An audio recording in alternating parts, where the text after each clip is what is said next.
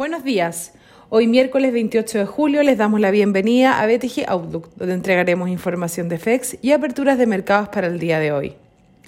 El tipo de cambio abre en 767,00, en línea con respecto al cierre de ayer, luego de ser el día martes por lejos la moneda con peor desempeño a nivel global.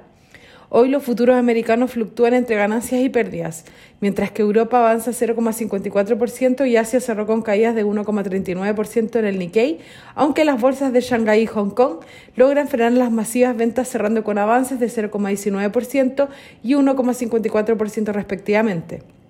El cobre avanza un 0,6% y el petróleo lo hace en un 0,45%. El bono del Tesoro americano a 10 años transa en 1,26% con la tasa subiendo respecto al cierre ayer. En el plano corporativo, Microsoft sube hoy en el pre-market luego de reportar un fuerte crecimiento en ventas, mientras que Apple cae ante las preocupaciones sobre el ritmo de crecimiento futuro y Pfizer avanza luego a avisar al alza su proyección de ingresos impulsada por la vacuna para el COVID-19. Los sólidos resultados corporativos en Estados Unidos continúan siendo el motor del rally de la bolsa americana, aunque el sell-off en China, la expansión de la variable Delta y una potencial política monetaria más ajustada asoman como los principales riesgos. Hoy, después del cierre, reportan Qualcomm y Facebook.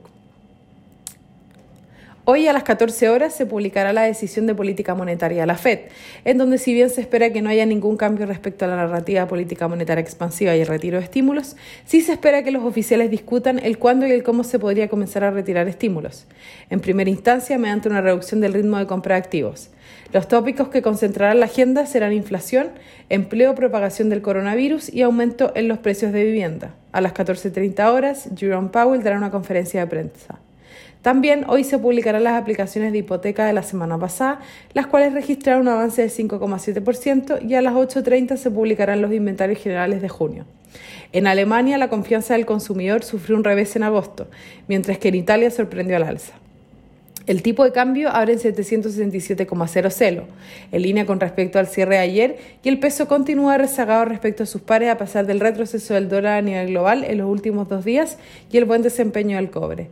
Técnicamente, el principal soporte será 765 y luego 758, mientras que al alza la, principal resistencia está en 770 y a romperla podríamos ir a buscar niveles de 775 y 780.